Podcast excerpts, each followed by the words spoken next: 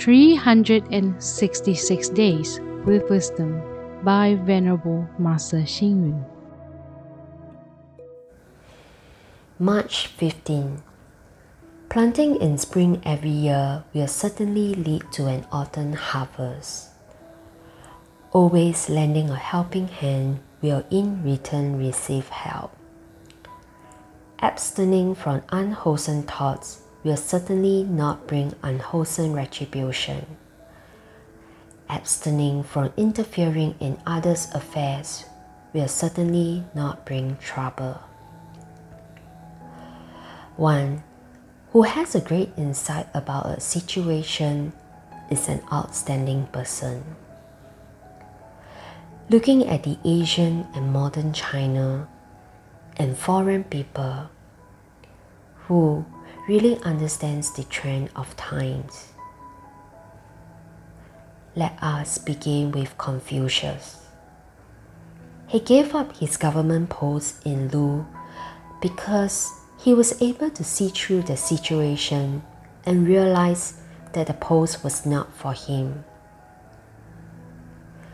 When Hiroshima was bombed in 1945, Emperor Hirohito of Japan immediately surrendered unconditionally to the Allied forces because he realized that Japan was incapable of continuing the war.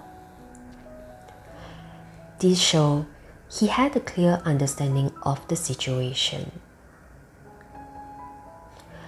During the Three Kingdoms era in Asian China, before Liu Bei established his own kingdom, he worked submissively for the Chao party. He was very careful and avoided competing with Cao Cao. Thus, Liu Bei had insight about the situation. During the Chu Han contention, Liu Bang was too weak to fight with Xiang Yu. So he had no choice but to attend the Hongmen banquet held by Xiang Yu. Liu Bang understood the situation and therefore he always showed his humility to Xiang Yu. However, throughout history, there had also been some who had no insight about a situation. For example, Yuan Shikai did not care about people's opinion and declared himself emperor. The former president of Taiwan, Mr. Lee Teng-hui, although he was no longer in office, will not relinquish one of the policy that he once implemented.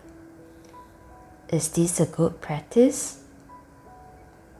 Saying that someone who has insight about a situation is an outstanding person means that the person avoid putting himself or herself at risk in any given situation. There's an old saying when you live under someone's roof, you must lower your head. If we know when to yield, when to make changes according to the situation, when to stop at the right time, and most importantly, the causes and condition of the situation, then we will be the wise person who clearly sees and understands a situation.